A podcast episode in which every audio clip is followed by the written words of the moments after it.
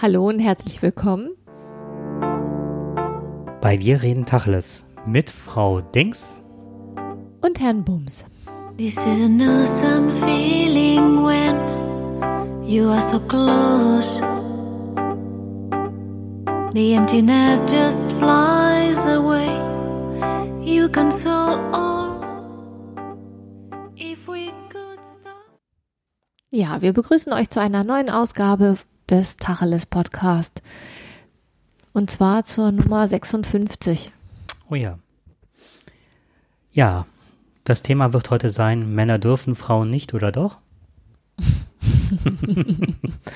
also es geht um, ähm, wir haben eigentlich mehrere Themen. Es geht zum einen um den Unterschied zwischen Männern und Frauen im straffällig werden und im ja, sag du mal was dazu. Ja, also wir hatten überlegt, dass wir das Thema, wie töten Frauen, beziehungsweise wie begehen Frauen Gewalttaten, wollten wir auf das nächste Mal verschieben, aber auch heute einführen damit ähm, das Thema Intensivstraftäter.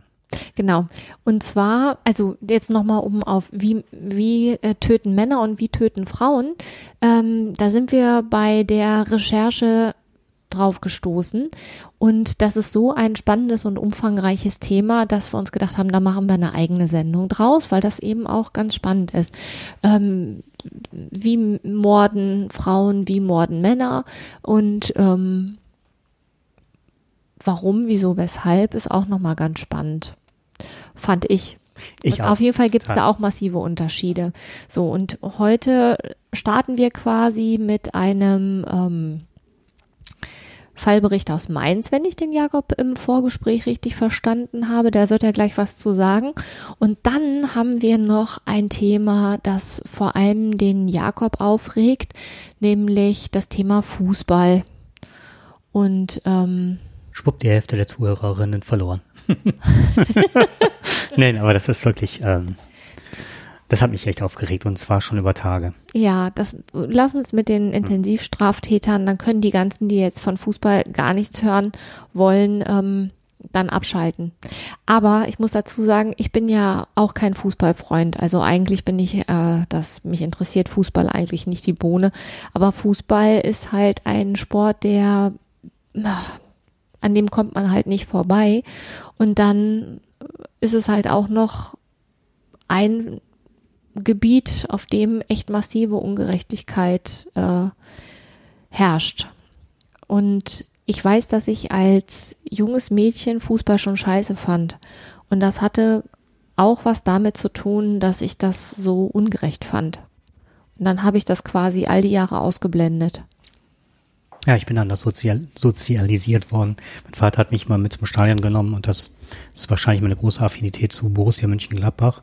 Aber es steht jetzt nicht im Mittelpunkt, sondern wohl eher, ähm, wenn man einen ganz heftigen Bogen schlägt, jetzt gerade zu den Intensivstraftätern sind wir ja oftmals nahe bei. Ne? Oh, stimmt. Da, ähm, da, war sie, da war sie die, die, die, die, die Überleitung. Jetzt nochmal ganz kurz zur Sozialisation, ne? Ähm, Du hast keine Schwester. Nein, nicht, ja. dass ich wüsste. Mein Bruder ist absoluter Eintracht Braunschweig-Fan. Also wirklich sehr Fußball begeistert. Genauso wie mein Papa. Hat sich bei mir nicht durchgesetzt. Muss auf einem anderen Chromosom setzen. Nee, das glaube ich nicht, weil wenn ich meine Familie betrachte, sind teilweise die Frauen Fußball verrückter als die Männer. Durch die Bank. Okay. Also ich. Mit Dauerkarte und äh, Tattoos und. Nein, ja. sag jetzt nicht, die haben Fußball-Tattoo. Ja. Auch eine Sache, die ich nicht machen würde. Nee. Naja. Naja, okay. Wir sind, ähm, dann schlagen wir halt nochmal den Bogen halt zu den Krawallmachern im Fußball. Nein. Ähm, du hattest sehr, sehr oft davon gesprochen. Ich? Ja, über Intensivstraftäter äh, und zwar jugendliche Intensivstraftäter, weil immer in, der, in den Medien gesagt wurde, dass die Zahl der ähm, Straftaten so rückläufig sei. Und dann hattest du immer den Einwand gebracht, das stimmt nicht so wie das publiziert wird, weil die Intensivstraftäter mit ihren Taten immer in der Statistik nur einmal aufgeführt werden. Genau, das hat, ähm, also es gibt, da haben wir uns auch schon mal sehr intensiv drüber unterhalten. Das eine ist, ähm, was ist ein Intensivstraftäter? Da gibt es unterschiedliche Definitionen. Die hatten wir auch an einer der letzten, ja, es ist schon ein bisschen Schon länger her, her. ja. Hm. Hatten wir das, dass eben die ähm, Staatsanwaltschaft das anders definiert, als das zum Beispiel die Kriminalpolizei macht. Das heißt, wenn man von Intensivstraftätern spricht, ist eigentlich auch nie genau klar, äh, welche, nach welcher Definition denn. Also da gehen auf jeden Fall auch schon mal die, ähm, das geht auseinander. Mhm. Was ist ein Intensivstraftäter? Ähm, ich habe das jetzt leider nicht mehr auf dem Schirm, wie, wie das unterschiedlich ist. Das andere ist, dass bei der Statistik, wobei man da jetzt mal sowieso grundsätzlich bei der Statistik ist ja immer zum einen, wer hat die Statistik in Auftrag gegeben und ähm, der zweite Punkt, den man sich angucken sollte, ähm, welche Daten werden denn da überhaupt genommen und wo kommen die Daten her? Das ist ja mindestens genauso wichtig. Da, wer, sich damit näher befassen will, der kann aus einer in der Mai-Ausgabe, in einer der Mai-Ausgaben der Zeit war da ein sehr interessanter Bericht drüber, wie Statistik, ähm, wovon Statistik abhängig ist.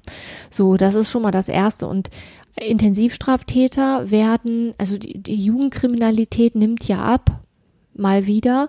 Was aber nicht anders berechnet wird, ist eben, dass die Intensivstraftäter, egal jetzt welcher Definition her, die werden mehr. Und daran finde ich halt interessant, dass wenn jemand ein Delikt begeht, dann ähm, wird er gezählt in der Statistik als Straftäter. Wenn derjenige aber jetzt zehn oder fünf oder 15, dann bleibt es ein Straftäter und der wird einmal gezählt, egal wie oft er straffällig wird. Was auch nicht gewichtet wird, ist, ähm, ist jemand angezeigt worden, weil er schwarz gefahren ist oder ist er angezeigt worden we wegen schwerer ähm. Körperverletzung. Auch da wird nicht unterschieden. So, das fand ich, äh, ja, ist halt Statistik, ne? Das heißt, wenn du jetzt zwei, wenn du in einem Jahr 50 Straf, ich sag das jetzt mal, das sind jetzt aus dem, nur um das zu verdeutlichen, wenn du in einem Jahr 50 äh, Schwarzfahrer gehabt hast und 50 mit äh, schwerer Körperverletzung, dann hast du insgesamt halt 100 Täter, also 100, die in der Statistik fällig werden. Wenn du jetzt aber zwei Schwarzfahrer und 98 hast, 98 Menschen hast, die äh, schwere Körperverletzung betr- ähm, begangen haben, dann hast du auch 100 Menschen, die straffällig geworden sind. Und wenn jetzt noch zwei von diesen 98 quasi jede, jeden Tag jemandem quasi auf die, eins auf die Glocke geben, dann ähm, hast du auch 100 Leute. Weil die ja nur einmal gezählt werden. Auch wenn sie äh, siebenmal die Woche jemandem wehtun. Ähm, ich habe die Folge rausgesucht. Das ist die. Ach ehrlich? Oh, du Mhm. bist echt schnell. Ähm, das war der Tacheles Podcast 26 mit der Überschrift Echt kriminell. Mhm. Und da haben wir uns halt zur Devianz, Kriminalität, Delinquenz, die Unterschiede, äh, Migration und Jugend, ähm, Delinquenz, da geht es nochmal darum, dass da äh, Dinge ähm, begutachtet oder bewertet werden, die wirklich was mit dem Übertritt der Grenze zu tun haben. Das hast du genauso gewertet, genau wie du es gerade gesagt hast, dass man das mit den ähm, straffälligen Ausländern, was oft angeführt wird, gar nicht vergleichen kann, weil da Zahlen halt reinkommen, die mit ähm, der Flucht zu tun haben, dass sie ihren Pass wegwerfen, um ihn Ah, hinzu, genau. ne? Ja, Und das wird dann mit, Ja. mit einer schweren Körperverletzung dann gleichgesetzt oder so. so ist das. So, das war also die Nummer 26. Mhm. Ja, ähm, was mich jetzt an, an dem Artikel, den ich gefunden habe, der wird auch auf jeden Fall verlinkt werden. Ähm, das ist ein interessiert hat, das ist ein Fallbericht aus Mainz und auch, glaube ich, im ZDF erschienen. Da geht es ähm, darum, ähm, wie kann man das dem Ganzen begegnen? Oftmals ist es ja so, dass wir denken, das ist so, es nimmt zu, aber es gibt keine Handhabe. Und das Einzige, was man mal hat, wenn man die Nachrichten anmacht, sind halt äh, Äußerungen der CSU-Politiker, CSU-Politiker Hermann, glaube ich, weil das jetzt letztens er sagte, da müssen halt die ganzen Kinder überwacht werden. Und ich meine, ähm, die Täter jetzt in London, die waren alle überwacht, die hatten teilweise Fußfesseln. Was hat's gebracht? Nichts. Also man kann sich da in einer, einer Pseudo-Sicherheit ähm, wiegen und auf der anderen Seite auch denken, oh, jetzt geht's uns gut, ne? die sind ja alle überwacht, aber es bringt ja nichts. Wenn die aus dem Auto rausspringen und ein Messer zücken oder so. Mhm. Und das Problem, was wir halt haben, ist, wir haben dann immer mehr Überwachung und äh, es wird irgendwann auch gegen uns verwendet werden. Ne? Ja, siehe äh, WannaCry, ne, dass da Krankenhäuser stillgelegt werden, weil die Leute mit ihren äh, Überwachungstools nicht ordentlich umgegangen sind. oh Mann, echt. Ja. Ähm, da gibt es ein Projekt halt in Mainz, von dem berichtet wird, und zwar ähm, da geht es um ähm, soziale Betreuung und zwar durch Polizisten die übernehmen soziale Betreuung und Hilfe zur Selbsthilfe, also Prävention bei den Jugendlichen. Äh, sie suchen halt das Gespräch mit den Mehrfach-Intensivtätern und ähm, zurzeit haben die, glaube ich, 25 auf einer Beobachtungsliste und 20 sind aktuell im Programm, haben allerdings um die 100 Mehrfach-Intensivtäter und die Beamten sind sozusagen sogenannte Paten. Und dieser Pate, und das ist gerade das Ausschlaggebende ist in allen Belangen der einzige Ansprechpartner. Das heißt, ähm, er trägt alles zusammen und hat auch den Überblick über den Straftäter und kennt auch viele oder alle ähm, biografischen Details äh, und hält mehrmals wöchentlich Kontakt zu seinem Umfeld. Und das bewirkt, dass die Jugendlichen sozusagen aus der Straffälligkeit rauskommen. Ja, ist ja eigentlich auch logisch, ne? Mhm. Das Umfeld hat ja kein Interesse daran, dass der immer wieder Kontakt zu einem, zur Polizei hat, ne? Das, ja, genau, das war genau das, das kam auch in dem Bericht vor, in dem der sagte, ähm, selbst wenn er von seinen Kumpels angesprochen wird, wer will, dass der immer einen Polizisten an seiner Hacke hat, ne? Mhm, kein Mensch. Ja, genau. Also keiner, der irgendwie da jetzt, äh, äh, aber dann hat er keine Freunde. Ja, vielleicht andere Freunde über kurz oder lang. Weil, also das, was ich daraus gelesen habe, war halt, dass sie den kriminellen Sumpf verlassen, ähm, dass sie. Dem bleibt ja nichts anderes übrig. ja. Nee, aber das, was äh, auch, ähm, die haben endlich mal einen Ansprechpartner und bekommen vielleicht auch Lösungsmöglichkeiten geboten äh, zu anderen, zu Phänomenen, die sie sonst alleine nicht bewältigen können. Was auch ein extremer Vorteil ist, wenn es nur ein Ansprechpartner ist, dann gibt es nicht die Möglichkeit, ähm, sich Schlupflöcher zu suchen. Mhm. Also ne, aus meiner Erfahrung heraus, jetzt in, in, einem ganz anderen Kontext, in beruflicher Hinsicht, sobald mehrere Stellen beteiligt sind, wird es total schwierig, den Informationsfluss aufrechtzuerhalten. Das klingt zwar jetzt alles so, als wäre das ganz einfach, aber ähm, wenn jetzt nur die Schule mit dem Elternhaus kommuniziert, dann ist das äh, relativ einfach. Wenn jetzt aber noch die Schulleitung involviert ist und das Jugendamt oder vielleicht noch eine Wohngruppe mit unterschiedlichen Erziehern oder eine Tagesgruppe, dann muss auch die ähm, muss ja die, der Informationsfluss aufrechterhalten werden. Und dann muss man sich auch darauf verlassen können, dass jede Information weitergegeben wird. Und das ist quasi nicht möglich. Es ist nicht möglich, das aufrechtzuerhalten, weil wenn Mutter in Tagesgruppe anruft, Erzieherin oder Sozialpädagogin XY, die Dame XY ist am nächsten Tag gar nicht da, Schule müsste aber, in, müsste aber informiert werden, dann ruft Mutter bei der Schulleitung an und er gibt eine andere Information weiter. Bis das dann beim Klassenlehrer angekommen ist, das ist, ist, es ist unmöglich. Und das ist jetzt ja nicht nur so, dass man dann einen hat, sondern es ist ja so, dass man da mehrere hat. Ja, da hast du nur keine Schweigepflichtsentbindung bei, da hast du noch nicht die Halbtagskraft im Jugendamt dabei, die dann auch noch unterwegs ist und noch die einzige Ansprechpartnerin. Gibst das aber einer Kollegin weiter, die dann das Telefonat an, äh, annimmt, ist auch die Frage, ob das mal so ankommt, genau das, was du gesagt hast. Genau. Das ist schwierig. Das ist schwierig und man kann die Information nie eins zu eins weitergeben. Ne? Nur 40, nein, Quatsch, das sind nicht mal 40, nur 37 Prozent des gesprochenen Wortes ist die Kommunikation. Der Rest läuft über Mimik, Gestik, Körpersprache. So, das heißt, es ist sowieso schon ein immenser Verlust in der Informationsweitergabe. So, und ähm, in dem Fall, ach so, und, und wir reden jetzt hier vom Klassenlehrerprinzip wenn nur ein Klassenlehrer für, den, für die Klasse verantwortlich ist. Wir reden nicht davon, so wie es im Regelschulsystem ist, dass es einen Klassenlehrer gibt, dann gibt es verschiedene Fachlehrer, dann gibt es noch einen Tutor. Da, da wird's ja dann richtig haarig. So, das war jetzt nur ein Beispiel, wie das mit der Informationsweitergabe ist. Das heißt, wenn da jetzt ein Beamter für einen Täter zuständig ist, dann hat das echt super viele Vorteile. Und der wichtigste Vorteil, den ich auch noch finde, ist, der Polizist ist äh, die exekutive Gewalt. Das heißt, hält er sich nicht an die Regeln, baut er Scheiß auf platt gesagt, ähm, kann er den schneller vorführen oder Gewahrsam nehmen, als es demjenigen vielleicht lieb ist. Der hat dann auch noch ähm, die direkte Einwirkung. Das finde mhm. ich dann in dem Moment auch noch ganz sinnig. Ja ich habe das gemerkt, auch nochmal Schulkontext. Ähm, wir haben es halt öfters auch damit zu tun mit der Jugendgerichtshilfe, die ähnlich, eine ähnliche Funktion hatte und sehr nah an Familien und auch an den äh, kriminell gewordenen Jugendlichen dran ist. Eine Resozialisation und alles, ja.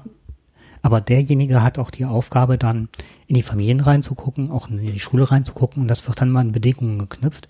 Und teilweise werden dann auch ähm, so, also die Sozialstunden werden überwacht und so weiter. Und dann gibt es auch sowas wie Wochenendarrest oder zwei Wochen Arrest und so weiter. Mhm. Und wenn diese Sachen auch Schulpflicht nicht eingehalten wird, kann es durchaus sein, dass dafür jemand auch in den Arrest geht, in Wochenendarrest oder so. Und das ist oftmals, dass man denkt, ja, dann sitzen jetzt zwei Tage nie. Also ich hatte auch schon jemanden, der wirklich ähm, gesagt hat, das Schönste in, in der zwei Wochen Zeit hm. wäre gewesen, dass er das äh, Treppenhaus hat putzen können, dass er mal rauskam aus dem Ganzen, um auch mal die Dimension zu erfassen. Das geht allerdings nur, wenn das halt relativ schnell und dass diejenigen bei den Hörnern gepackt werden. Und oftmals ist es ja so, dass das Justizsystem, wir waren letztens bei mit ähm, mit unseren Klassen halt äh, im Gericht und dann wurde halt auch gesagt, wie lange es dauert, ehe das von der Polizei zur Staatsanwalt kommt, dass sie so überlastet sind, dass der Staatsanwalt das dem Richter gibt. Und sobald es dem Richter auf dem, ähm, auf dem Platz liegt, dann geht's relativ schnell. Mhm. Aber die sind, äh, was weiß ich, zu fast 200 Prozent eigentlich überlastet die müssten eigentlich die doppelte Stundenzahl haben, um die ganzen Fälle halt. Ja, ne, oder eben mehr Leute. Ne? Oder, oder, mehr Leute und das ist halt nicht der Fall. Und deswegen hat man oft die Sache, dass schon drei, vier Straftaten begangen worden sind, ehe die für die erste äh, genau. äh, belangt wurden oder vielleicht sogar schon verjährt sind. So, und da, da ist das halt auch anders, dass sie dann direkt zuschlagen können und so. Du hältst dich da nicht dran, so. Zack, bumm. Zack, bumm. Weil das halt dann auch wahrscheinlich die Auflage ist. Wobei das ist das Einzige, was ich nicht, welche Auflage haben die oder wie sieht das aus? Ist das schon gerichtlicher Beschluss? Wenn die sich jetzt nicht dran halten, fahren die ein? Das ist so das, was. Kann ja nicht anders sein. Genau, das müsste aber, das war jetzt in dem Artikel. Und so wie ich das verstanden habe, ist es ja auch so, dass die ja schon straffällig geworden sind. Mehrfach, ne? Als so, und die bekommen die, die Chance, das mit dieser Unterstützung draußen zu schaffen. Schaffen die das nicht? Das wird tatsächlich so ähnlich wie eine Bewährungsauflage sein da bist du ja auch ähm, gezwungen, dich an Auflagen zu halten. Du musst uns oft einen Bewährungshelfer aufsuchen. Du darfst dir nichts Neues zu Schulden kommen lassen. Brichst du diese Auflage, gehst du zurück und sitzt deine restliche Zeit ab. Ähm, mich erinnerte das so ein bisschen an ähm, verschiedene Behinderungsarten oder Krankheitsbilder, dass man lernen muss, damit umzugehen oder äh, neue Wege zu definieren. Und also so eine Art, wie kann ich aus der Kriminalität rauskommen, stürze aber nicht direkt ab, weil ich ja nichts anderes kenne als äh, Gewalttaten und so weiter. Das hat, hätte mich noch interessiert, ob die dann noch zusätzlich zu dem Ganzen was Therapeutisches haben oder neue Strukturen kennenlernen. Also eigentlich ist es ja wie in allen Dingen, wenn du etwas hast, ob es jetzt eine, eine Sucht ist oder ähm, dass du halt straffällig wirst und dich in bestimmten Wegen bewegst und du verlässt diese Wege, da muss ja etwas kommen, was das ausfüllt. Also stattdessen. Mhm. Und wenn das nicht da ist, dann ähm, und auch, also es ist ja so, dass es nicht immer sofort da ist, aber es muss ja mit Hilfe entwickelt werden. Und dann wäre es halt gut, wenn das dann auch begleitet wird. Da befürchte ich aber, dass dafür gar kein Geld zur Verfügung gestellt wird. Wobei das wäre jetzt mal wirklich statt noch mehr Überwachung, noch mehr Infrastruktur und technische äh, Gegebenheiten zu schaffen, wenn nicht besser, wenn man das System ausbauen würde und vielleicht denjenigen auch noch einen Sozialarbeiter an die Seite stellen könnte. Naja, aber guck mal, eigentlich gibt es ja dafür die Bewährungshelfer. Aber die Tendenz der Bewährungshelfer oder in Bezug auf die Bewährungshelfer ist ja, dass die Bewährungshelfer, die da sind, ja mehr erledigen müssen. Richtig. So, von, die Tendenz ist genau eine andere. Und es ist statt, es ist nicht statistisch, es ist erwiesen, wissenschaftlich erwiesen, dass Abschreckung gar nichts bringt. Du kannst die, ähm, du kannst die Strafen hochsetzen, du kannst Überwachung hochsetzen, du kannst äh, auf Zigarettenschachteln blöde Bilder ähm, draufdrucken. Das alles wird nichts bringen, weil Abschreckung nichts bringt. Mhm, dem stimme ich zu. Ähm, es muss präventiv gearbeitet werden. Ähm, aber ich muss mal ganz kurz, ich fasse mal kurz dein Handgelenk an. Wie sieht dein Ruhepuls aus? Ich habe einen ganz hohen Ruhepuls. Ah, das ist gut, ich auch. Weil äh, es haben jetzt Wissenschaftler, und zwar Forscher der University of Pennsylvania, festgestellt, ähm, dass man jetzt herausgefunden hat, warum Männer gerade straffällig werden, warum die Diebstahlstähle begehen, Körperverletzungen oder Rauschgift. Gift. Rauschgift. Ich habe Rauschgift genommen. Rauschgiftdelikte. Nee, du solltest vielleicht mal welches nehmen. ähm, und deutlich äh, häufiger straffällig werden als Frauen. Wobei ähm, auf die Straffälligkeit der Frauen gehen wir ja beim nächsten Mal ein. Ähm, also ich, nur noch mal ganz kurz an dieser Stelle. Ja. Ich, ich sage das nur noch mal ganz deutlich. Frauen werden weniger straffällig als Männer. Ja, und zwar zu einem Prozentzahl, der ist wirklich enorm. Ja, fand ich schon immer sehr beeindruckend. Hab mich auch schon immer gefragt, warum das so ist. Also auf Zahlen werden wir beim nächsten genau. Mal eingehen. Auch Frauen morden auch anders als Männer. Und sehr interessant. Ja. Wobei das bestätigt mein Vorurteil. naja, aber das ist ein Cliffhanger fürs nächste Mal. So, auf jeden Fall liegt es daran, dass äh, Jungen und Mädchen anders erzogen werden, dass die Gesellschaft andere Erwartungen an Männer stellen an, als an Frauen. Stellst du jetzt als Frage hin, ne? Genau. Okay. Das ist aus dem äh, Spiegelartikel. Äh, oder hat das biologische oder kulturelle Gründe? Nein. Nein. Diese Forscher. Komm, sagst du es. Nee, ich weiß es ja nicht. Am Ruhepuls. Am Ruhepuls. Männer am Puls der Zeit. Am Puls der Zeit. Dumm, dumm, dumm, dumm, dumm, dumm. Männer haben im Schnitt einen niedrigen Ruhepuls als Frauen. Ihr Herz schlägt also langsamer, wenn sie sich nicht belasten. Wahrscheinlich nicht mit Männern belasten. Die Suche nach dem Kick ist es wohl, was dann diesem Ruhepuls herausführen soll. Also, das kennt man. Fallschirmspringen, Skiabrad, Fußball. Da sind wir wieder beim Fußball. Oh, ja, Fußball ist ja, ist ja. Aber es kann natürlich auch der Kick des Verbotenen sein. Also wer einen niedrigen Ruhepuls hat, ist meistens auch äh, furchtloser. Ähm, und man hat also äh, 894 junge Erwachsene auf Mauritius äh, untersucht in einer Langzeitstudie. Und dann kam heraus, dass ähm, die straffällig wurden, ähm, die im Ruhepuls zwischen 5 und 17 Prozent unter dem Durchschnitt lagen. Ähm, die haben die These aufgestellt, dass das so ist. Ich kann natürlich auch an anderen Haben die das, haben die, ach.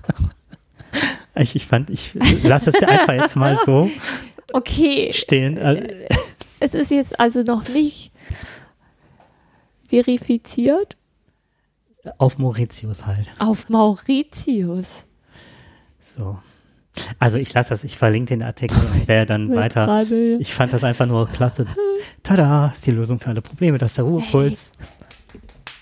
Das heißt, wenn die alle schön, also da, dabei fällt mir ein, dass wenn man viel Sport macht, ne, man kann das trainieren, dass der Ruhepuls, glaube ich, relativ niedrig ist. Ich habe noch eine Idee. Kannst du noch irgendwas erzählen, ganz kurz? Ich kann zum Beispiel, äh, nee, das mache ich nicht. Also ich kenne welche, die einen ganz niedrigen Ruhepuls haben. Ich hatte früher einen extrem, Echt? extrem niedrigen. Boah, jetzt habe ich aber Angst. So, ich. Ja, der, der, das wisst ihr nicht, aber der Jakob steht jetzt auf und jetzt holt er sich gerade schon, er holt zum Schlag aus und na, jetzt kriegt er sich gerade wieder ein. Bitte. Ähm, die, bei ADHS ist die Delinquenzrate sehr hoch, wenn es nicht behandelt wird, Impulsgesteuert. impulsgesteuert. Ja, klar. Ist ja Ne? logisch. Also das ist so eine Komorbidität, nennt sich das. Und ähm, ich habe gerade nachgedacht, ähm, nee, das stimmt gar nicht. ich denke noch. Es denkt noch, ja, ja, weil ähm, du kriegst ja durch diese Medikamente, kriegst du auch einen höheren Puls. Dann liegt das nicht daran, dass die Leute besser denken, sondern durch Medikinet einen höheren äh, Ruhepuls haben, eine höhere Re äh, Herzfrequenz. Also bestätigt das sogar die These, Ja. dass die Leute dann wahrscheinlich weniger delinquent sind. Das liegt also nicht an der Pul Impulskontrolle, sondern am Ruhepuls. ja, damals. also mal ganz ehrlich. Ach, das ist Ich, scheiße. ich glaube, dass der Ruhepuls vielleicht ein Indiz dafür ist, dass das irgendwie eine bestimmte, aber du kannst ja nicht, wenn jetzt, also das halte ich jetzt wirklich, Ich hatte jetzt der Ruhepuls ist vielleicht das nach außen hin Sichtbare, aber das kannst du mir doch nicht erzählen. Das ist, ich, ne, die Studie wurde wirklich so weitergegeben. Ich habe heute von einer Studie gehört, dass durch das Urinieren von äh, Pinguinen äh, die Klimakatastrophe ausgelöst würde. Da haben sich zwei Wissenschaftler hingesetzt und haben gesagt, es gibt so viele nicht verifizierte Tatsa äh, Sachen, die behauptet werden und dann wirklich so veröffentlicht werden und haben sich aus Scherz hingesetzt und haben das ähm, Oh, bitte nein. ja, und das ist abgedruckt worden in irgendwelchen Fachzeitschriften. Jetzt erzähle ich mal kurz was, ne? Ähm, oh, jetzt muss ich kurz überlegen, warte.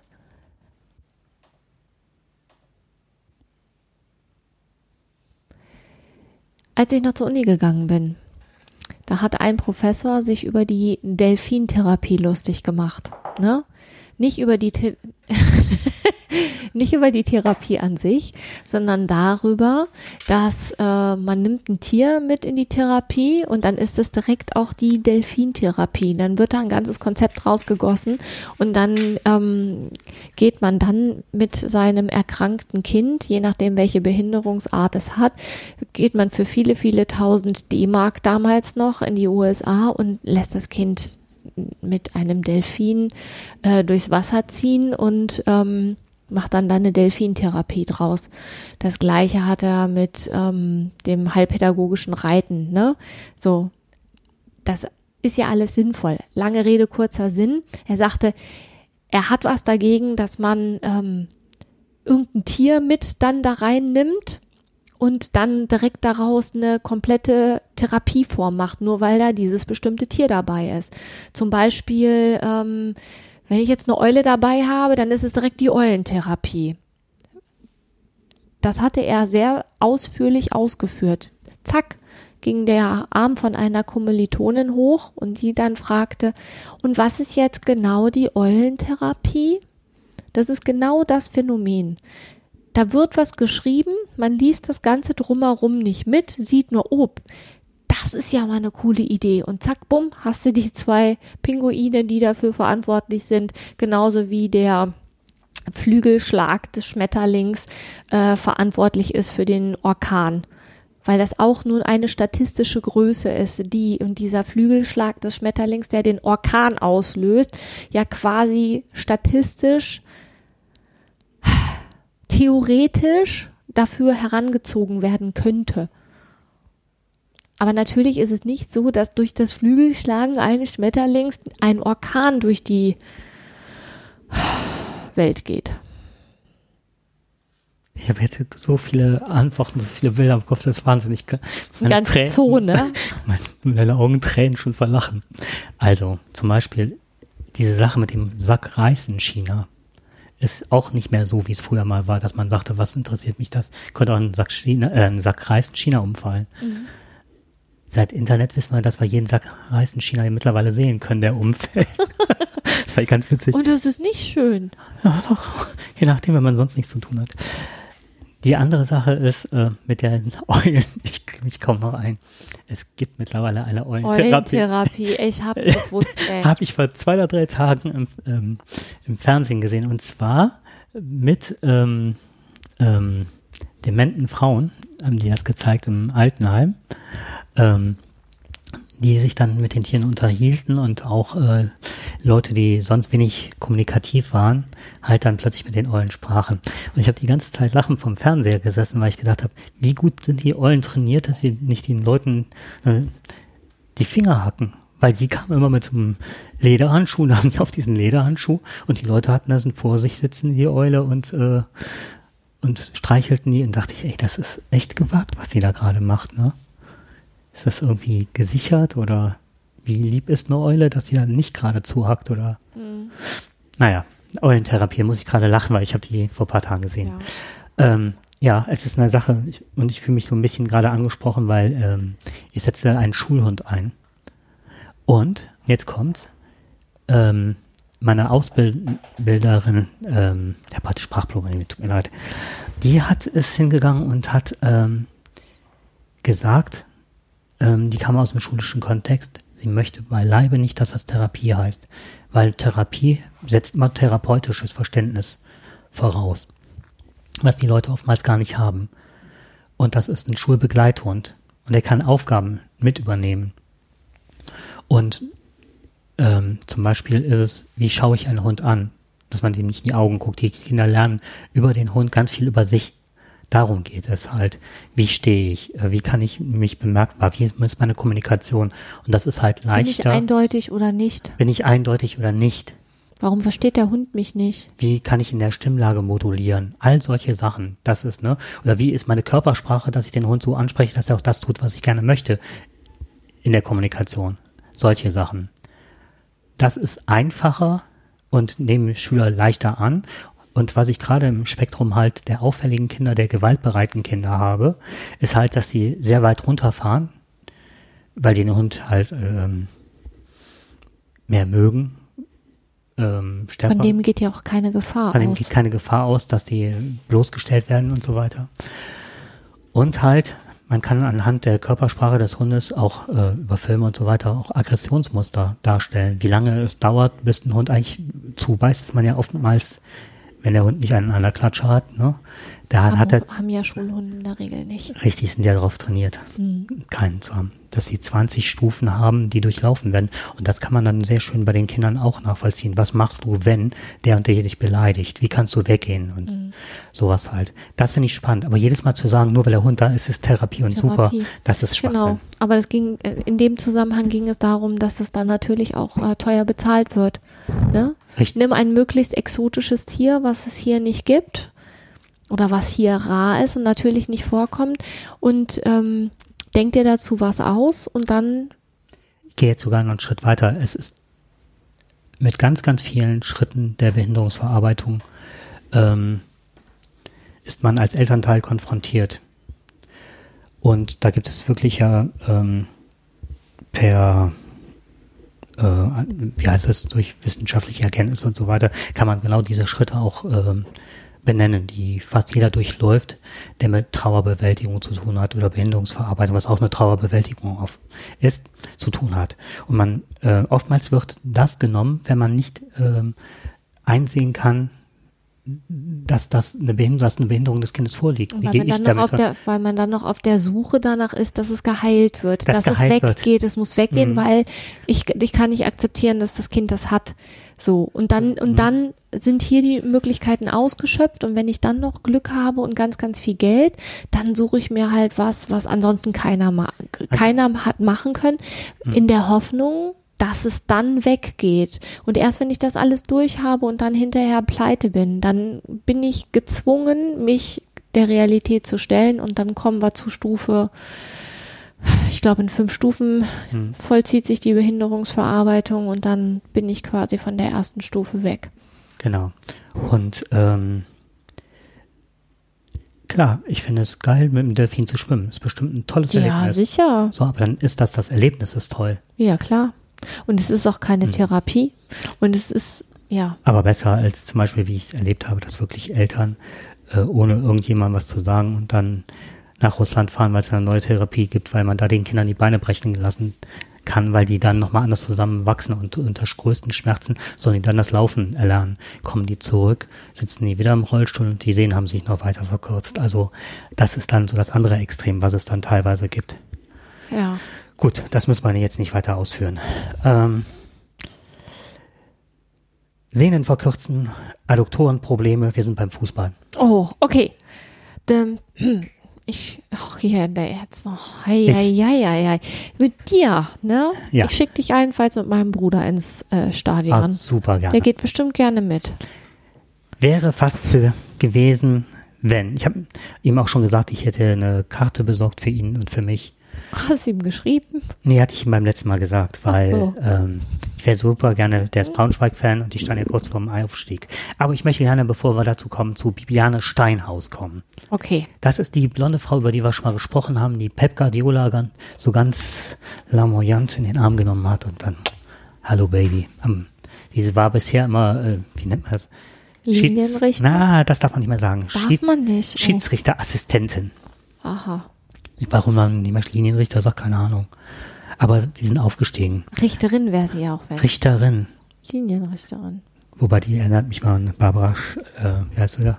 Gerade hatte ich noch den Salisch. Aber das war eine Fernsehrichterin. Oh, Okay, lass mal. Nur äh, gesagt, ich habe die immer gesehen am Spielfeldrand und habe gedacht, warum kann diese Frau nicht ein Spiel pfeifen in der ersten Liga?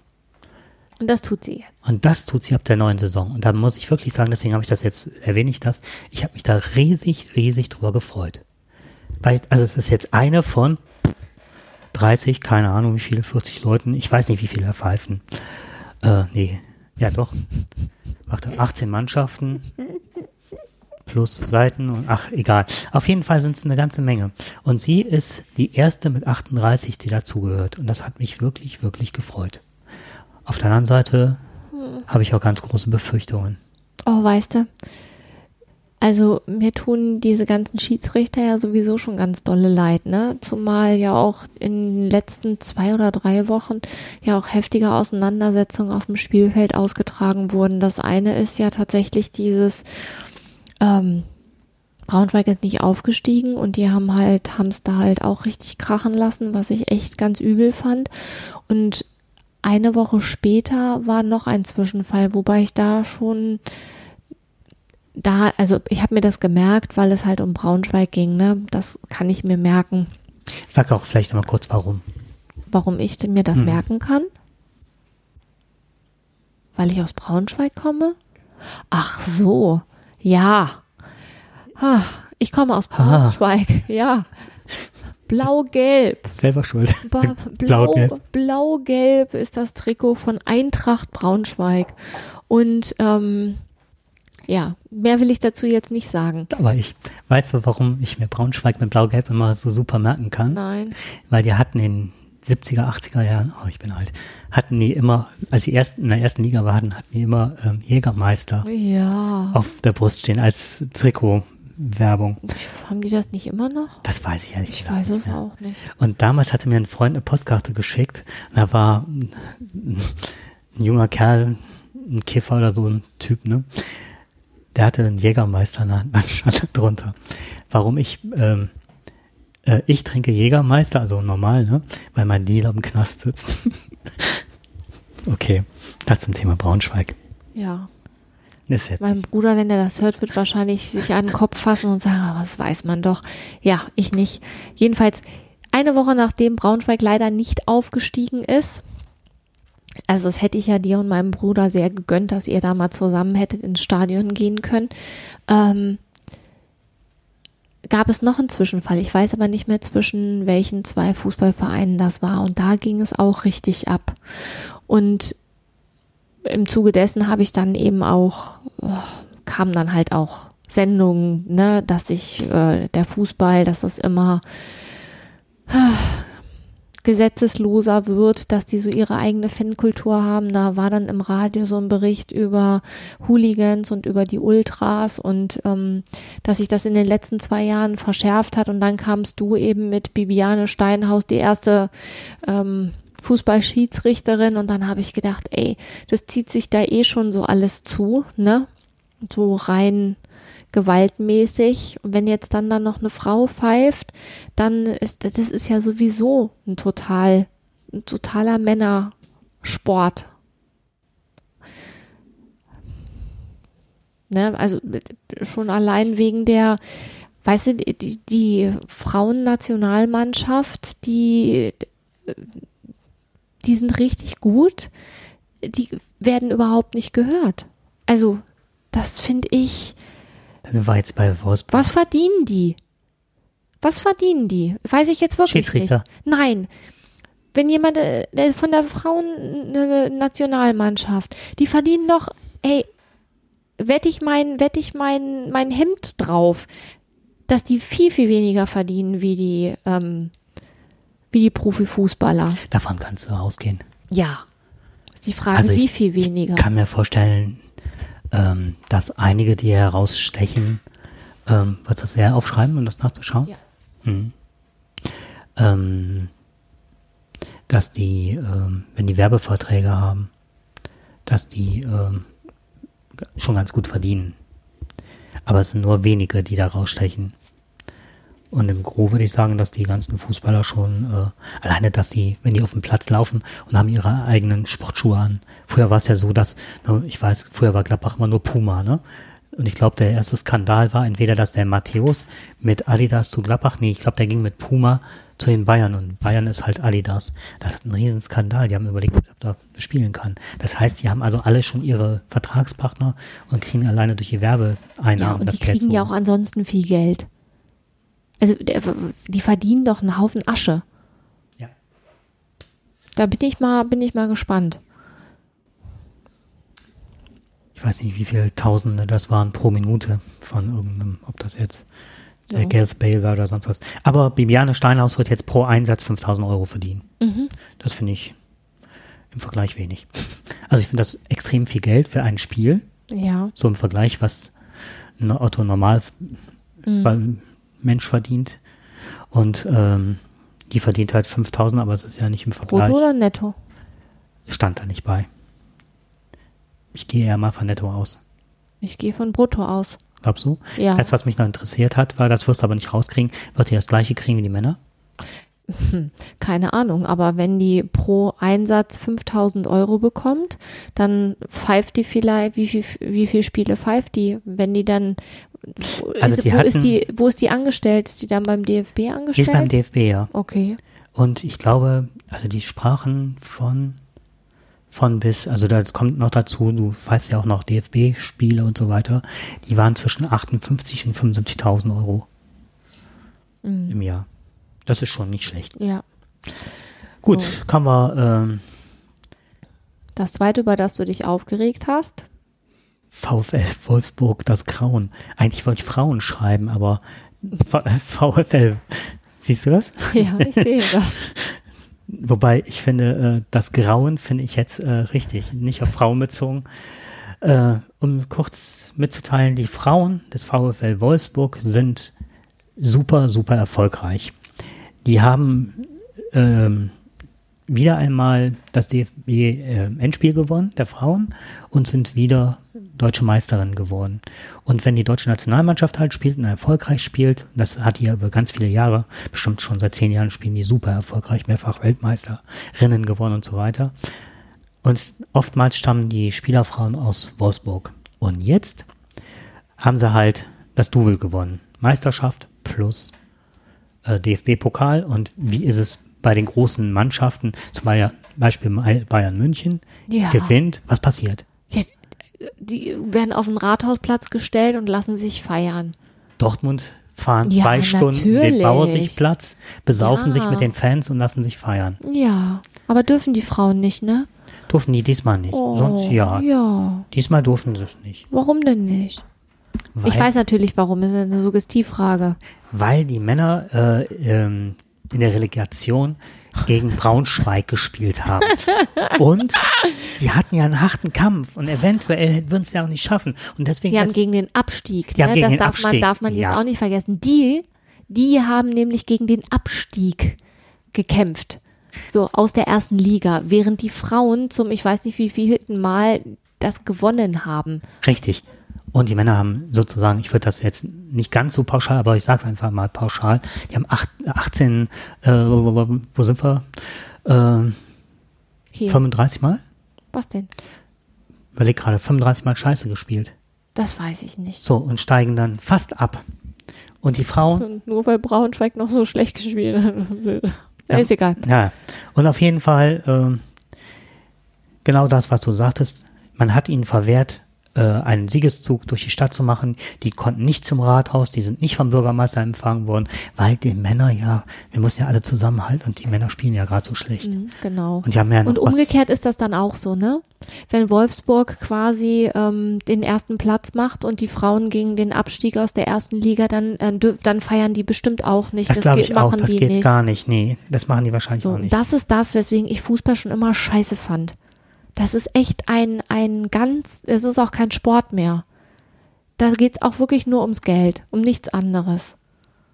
Und das ist etwas, das, was mich tierisch, also das ist so. Das wird immer gesagt, ja, Frauenfußball, und das ist ja, das gehört ja zum DFB dazu, das müsste geahndet werden, dass die ihre Feier nicht bekommen. Wie haben die das gesagt? Die Frauen gehören zum DFB dazu? Ja, wird doch mal. Äh, das ist ein Witz, oder? So, und das was jetzt noch passiert ist, die bekommen ja ihre Siegesfeier. Oh, wie schön. Und zwar im September, wenn die neue Saison beginnt. Ja. Dann bekommen die halt ihre Feier und dann sind allerdings fünf der Frauen schon nicht mehr im Verein, weil die entweder den Verein verlassen haben zum anderen oder weil sie nicht mehr zu der Mannschaft gehören. So, das heißt, fünf Frauen werden, die am Erfolg teilgenommen haben, es nicht machen. Und dann habe ich immer noch im Hinterkopf, VfL Wolfsburg ist die reine VW-Stadt. So ist es auch. So, die haben da Geld reingebuttert ohne Ende. Und dann kommt Braunschweig und gewinnt 17, 18 Mal, ach Quatsch, 35 Mal. Richtig toll, verlieren dieses eine Spiel Haus hoch. Und das war's dann. Und das war's. Und dann haben die einmal schlecht gespielt, sonst wären die direkt aufgestiegen und hätten gar nicht sich um Relegation kümmern müssen. Jetzt für mich als die, die ja gar, gar keine Ahnung vom Fußball hat, ne, ist da nicht auch System drin? Geht es nicht auch darum, dann da Emotionen zu schüren, damit das so ein, ähm, so ein Hype bleibt? Es ist eine super Unfall. Du meinst jetzt mit der Relegation oder so? Grundsätzlich. Ja. Ich bin gegen die Relegation, weil das ist nur am Schluss nochmal geguckt. Ähm, normalerweise war es mal drei steigen auf, drei steigen ab. Punkt. Ja, wenn es anders wäre, dann wäre wär die Sache ja eigentlich auch gegessen. Es steht ja auch schon relativ lange fest, manchmal, wenn steht ja schon relativ lange fest, wer von den Punkten her Sieger wird, oder? Äh, bei den ersten beiden ja, die ja. direkt, oder die zwei der ersten Liga, die absteigen, die es punktemäßig nicht schaffen. Und der Relegationsplatz, das ist für mich Brot und Spiele. Das meine ich gerade. Wenn nämlich schon feststeht, wer mhm. Meister wird, wird das ja auch an Interesse verlieren. Aber so gibt's ja dann nochmal die, diese Spiele, wo dann nochmal sich alles drehen kann. Heißt auch, dass möglichst viele Leute zugucken. Richtig. Das wird ja im Fernsehen übertragen. Das gibt Fernsehgeld. Das ist, das Geldmacherei. Ja, also. Und wenn man bedenkt, nicht nur die Fernsehgelder. Ich habe mal gehört, das ist meine Lieblingsstory, dass pro Spiel in auf Schalke werden mindestens bei jedem Spiel 40.000 Liter Bier ausgeschenkt. 40.000 Liter. So, und dann muss man mal, was fasst das Stadion? 60, 70.000. Wie viel sind davon Leute, die keinen Alkohol trinken? Wie viele Kinder sind mittlerweile im Stadion? Dann reduziert sich alleine das, ne, was das für ein Konsumtempel ist. Ne? Und dann kriegst du natürlich auch den Schal, Relegation mit Braunschweig und Wolfsburg und das muss ja alles gekauft sein. Ist scheiße. Aber was mich da wirklich dran geärgert hat und immer dran geärgert hat, ich habe sogar getwittert an dem Abend des Spiels Braunschweig gegen Wolfsburg, dass ich zu Braunschweig halte, damit die Frauen vielleicht äh, doch noch feiern können, wenn zumindest, dass die Männer abgestiegen sind. Gut, Ja, freuen wir uns über Bi- Biane Steinhaus. so ist es. Und ich habe jetzt einen total niedrigen Ruhepuls, merke ich gerade. Äh, Dann kriege ich aber Angst. Ja, du wahrscheinlich auch, oder? Ich? Aber du wirst, Nee, ja, Fußball bin ich immer auf 180, weil ich Okay. das so. du wirst zur Serien, Serientäterin wegen des Fußballs, oder? Äh, nee, bestimmt nicht. Na, werden wir beim nächsten Mal feststellen. So wichtig ist Fußball nicht. Okay. Hm. Nein, ich finde Fußball richtig ätzend. Muss ich immer wieder sagen. Tut mir leid. So ist es.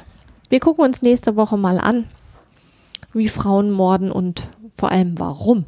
Ich freue mich total auf dieses. Oh, gibt's nicht irgendwie, kann man nicht hier, oh, Miss Marple. Nee, das ist nicht Miss Marple. Di, Keine Ahnung. di, di, di, di, di. Nee. Ich würde jetzt ganz schnell, aber dann haben wir Probleme mit der äh, GEZ. Okay. Oder GEMA, GEMA, GEMA ist das. Mhm. Das GEMA. hat man. Du kannst vielleicht beim nächsten Mal singen, aber ich glaube, selbst singen ist schwierig. Also nicht für dich, sondern wegen GEMA. Okay, Okay, dann sagen wir mal GEMA jetzt. geh mal, geh mal. Bis zum nächsten Bis Mal. zum nächsten Mal. Tschüss. Tschüss.